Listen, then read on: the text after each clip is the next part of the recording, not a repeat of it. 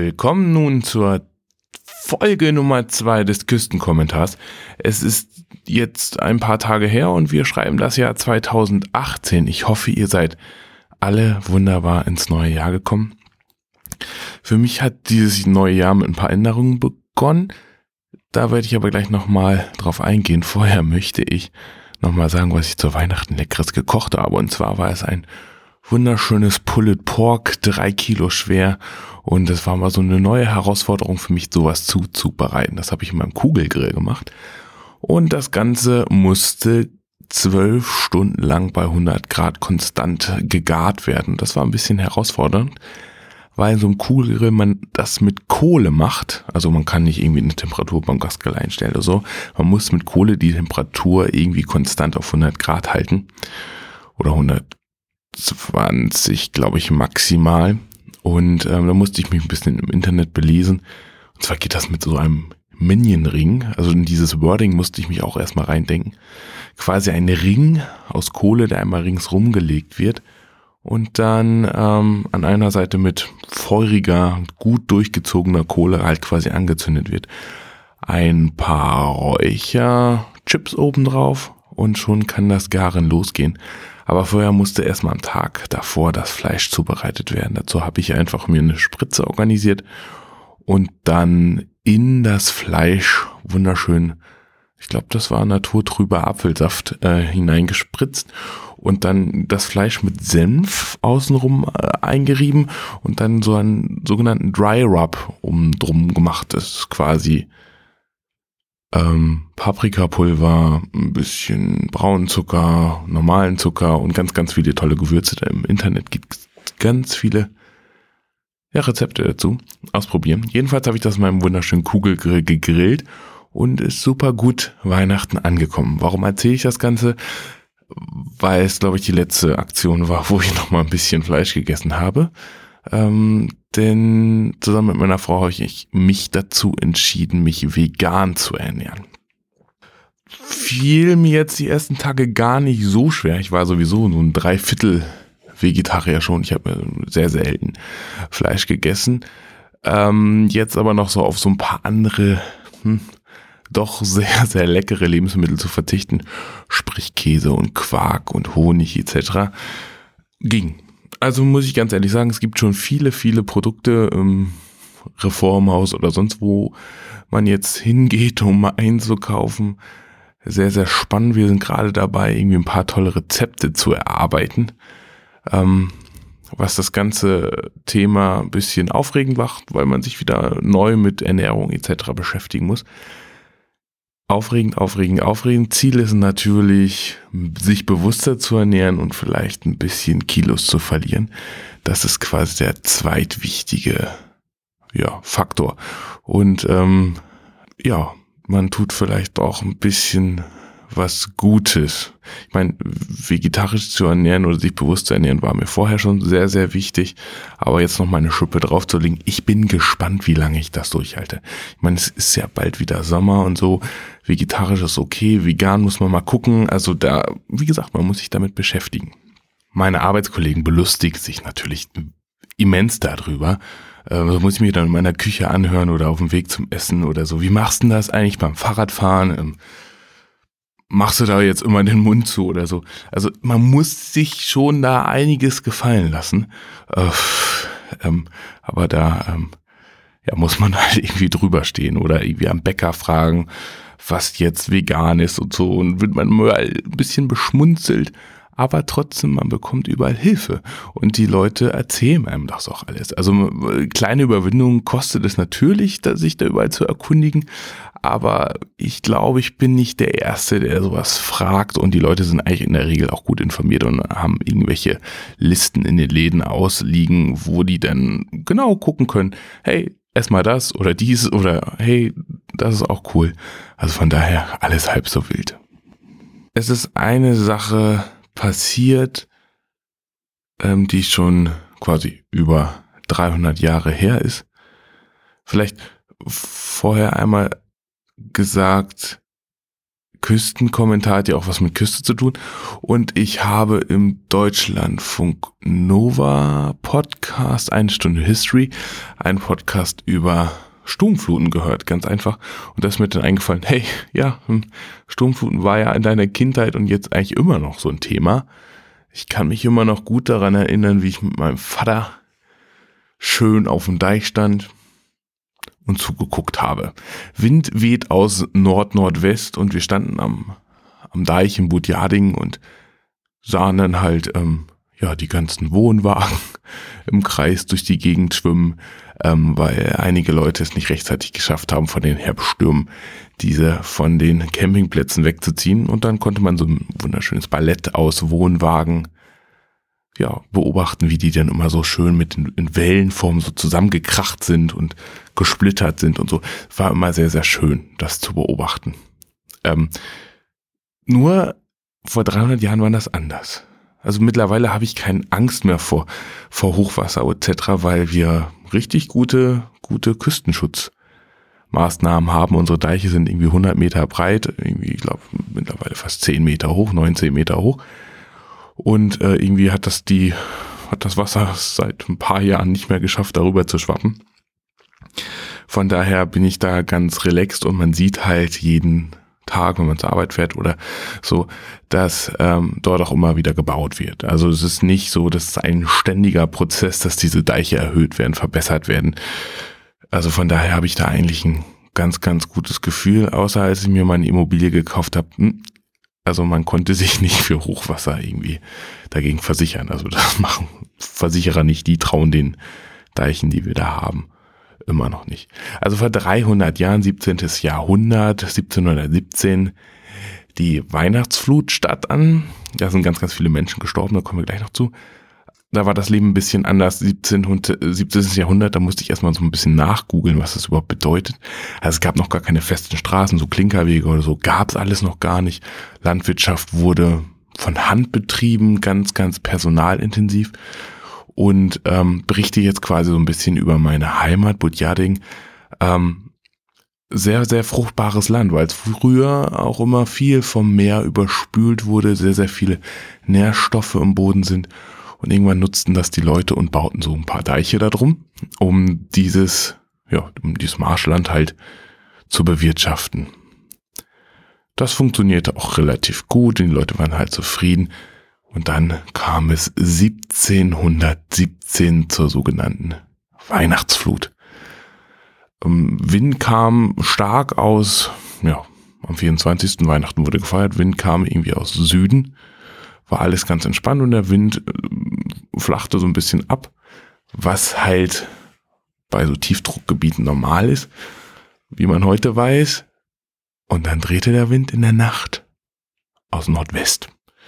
Und Budjading muss man sich vorstellen, ist in so einem so eine Art Trichter. Auf der einen Seite ist halt Wilhelmshaven, auf der anderen Seite ist halt Bremerhaven und da ragt quasi eine Halbinsel rein, das ist Budjading an der Wesermündung. Und wenn der Wind aus Nordwest kommt, drückt das Wasser, der Wind, also das Wind, das Wasser quasi in diesen Trichter rein. Ja, und das ist quasi Weihnachten vor 300 Jahren passiert. Dummerweise gab es noch keine Wetterberichte etc. Und die Leute haben alle geschlafen. Um 6 Uhr oder so in der Nacht, 4, 5 bis 6 Uhr, sind dann die Deiche gebrochen und das Wasser lief halt rein, währenddessen die Menschen geschlafen haben. Und als sie dann aufgewacht haben, standen die ja, Häuser schon teilweise einen Meter oder so unter Wasser. Das ähm, war, war eine ganz ähm, krasse Flut. Wie gesagt, Menschen im Schlaf überrascht und wie gesagt, an diesem Tag starben auf dieser kleinen Halbinsel Budjadingen 2600 Menschen. Im Moment wohnen da, glaube ich, irgendwie 6000 Menschen generell. Damals waren es sogar noch ein bisschen mehr. Jedenfalls starben 2600 Menschen. Das waren 30 Prozent der Bevölkerung. Dörfer wurden vernichtet, existierten quasi gar nicht mehr. Aber das war auch gar nicht, das ist schon krass. Aber das ganze Vieh, die ganzen, die ganzen Kühe, Pferde, alle verendeten. Und die Überlebten konnten halt nicht versorgt werden. Also es gab überhaupt kein Trinkwasser. Die, ähm, ja, die Brunnen waren versalzen. Äh, selbst die Menschen ähm, konnten we wenig trinken und äh, heutzutage ist das kein Problem. Da fährt man irgendwo hin und kriegt irgendwie einen Tanklaster mit Wasser zur Verfügung gestellt. Damals ein bisschen schwierig dann über überflutete Straßen oder Wege. Also man musste, sie waren ja nicht mal befestigt, irgendwo hinzufahren und was zu trinken zu holen. Ähm, sowas zu organisieren war halt sehr, sehr schwer. Also viele Menschen sind quasi auch danach erst an Hunger und so gestorben. Vieh verendet, keine Lebensgrundlage mehr, Menschen sind verarmt. Ja, also quasi ein ganzes Jahrhundert nach dieser Flut war dieser Landstrich quasi wirtschaftlich total am Boden. Es folgten dann noch so ein paar andere Fluten, die nicht aufgehalten werden konnten, weil schlichtweg das Geld fehlte, um diese Deiche wieder aufzubauen. Krasse Geschichte, fand ich sehr interessant und habe mich selber mal damit beschäftigt, wie das in meiner Heimat war. So vor 300 Jahren. Spannend. Ähm, wenn man dann mal im Internet recherchiert, sieht man dann auch quasi, wie sich so die Küstenlinien dadurch verändert haben durch diese krassen Fluten. Also in dem Ort, wo ich aufgewachsen bin, Bohave, das lag quasi zu diesem Zeitpunkt noch irgendwie im Landesinneren dieser Halbinsel. Jetzt liegt's direkt an der Küste. Also da ist schon ein bisschen, bisschen Land unter gewesen.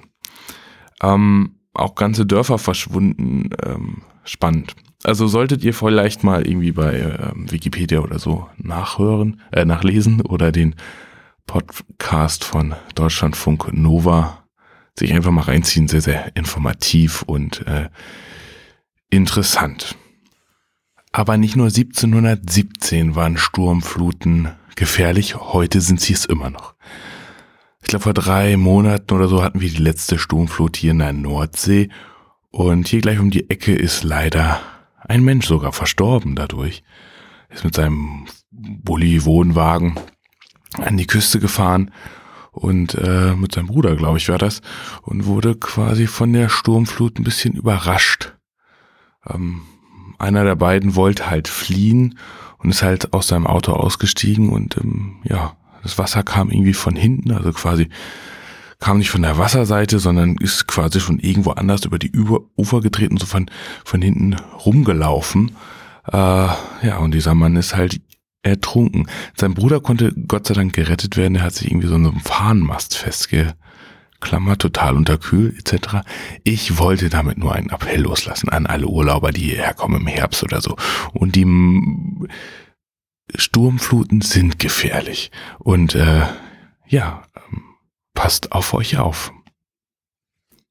Kommen wir jetzt zum nächsten Thema, das ist meine, meine Radreisen.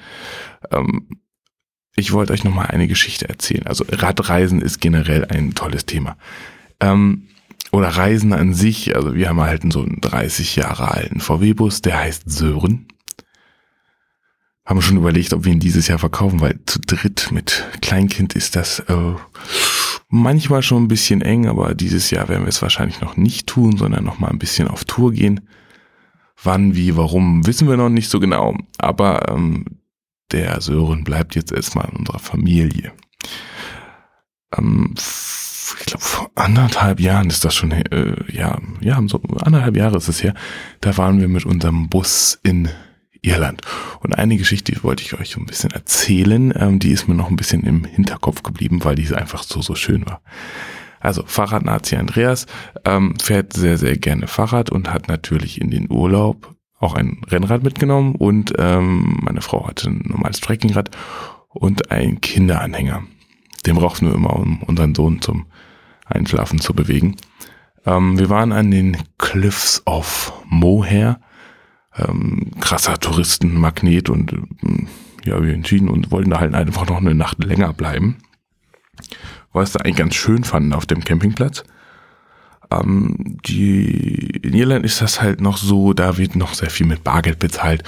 Und äh, ein Mensch wie ich, der fast alles mit Karte bezahlt, ist dann manchmal ein bisschen, ähm, ja, kommt er an seine Grenzen der Möglichkeiten und konnte diesen Campingplatz für die zweite Nacht nicht mehr bezahlen. Also mussten wir irgendwie Bargeld herkriegen. Und die gab es halt nur am Visitor Center der Cliffs of Moher. um in dieses Visitor Center reinzukommen, brauchte man noch irgendwie 12 Euro und das waren auch, glaube ich, unsere letzten Barreserven. Also wir glaube ich, 12,60 Euro oder so, um an diesen Geldautomaten zu kommen in diesem Visitor Center. Also mussten wir uns auch irgendwie auf den Weg machen und das ist natürlich klar, wenn man ein Fahrrad dabei hat und Fahrradanhänger, fährt man da mit dem Fahrrad hin. Sind ja nur ein paar Höhenmeter. Ich weiß nicht, wie viel es sind. 200, 300 Höhenmeter werden es wohl sein. Aber mit, ähm, mit so einem Kind im Kinderanhänger hinten dran am Rennrad ist es doch eine Plackerei. Aber am Ende haben wir es dann geschafft. Dann haben wir uns diese Cliffs of Moher angeguckt. War jetzt nicht besonders viel. Wir haben halt hunderte von Klippen vorher schon gesehen in Irland. Also man muss da nicht unbedingt hinfahren. Also da werden permanent irgendwelche Touristen in Bussen hingekarrt.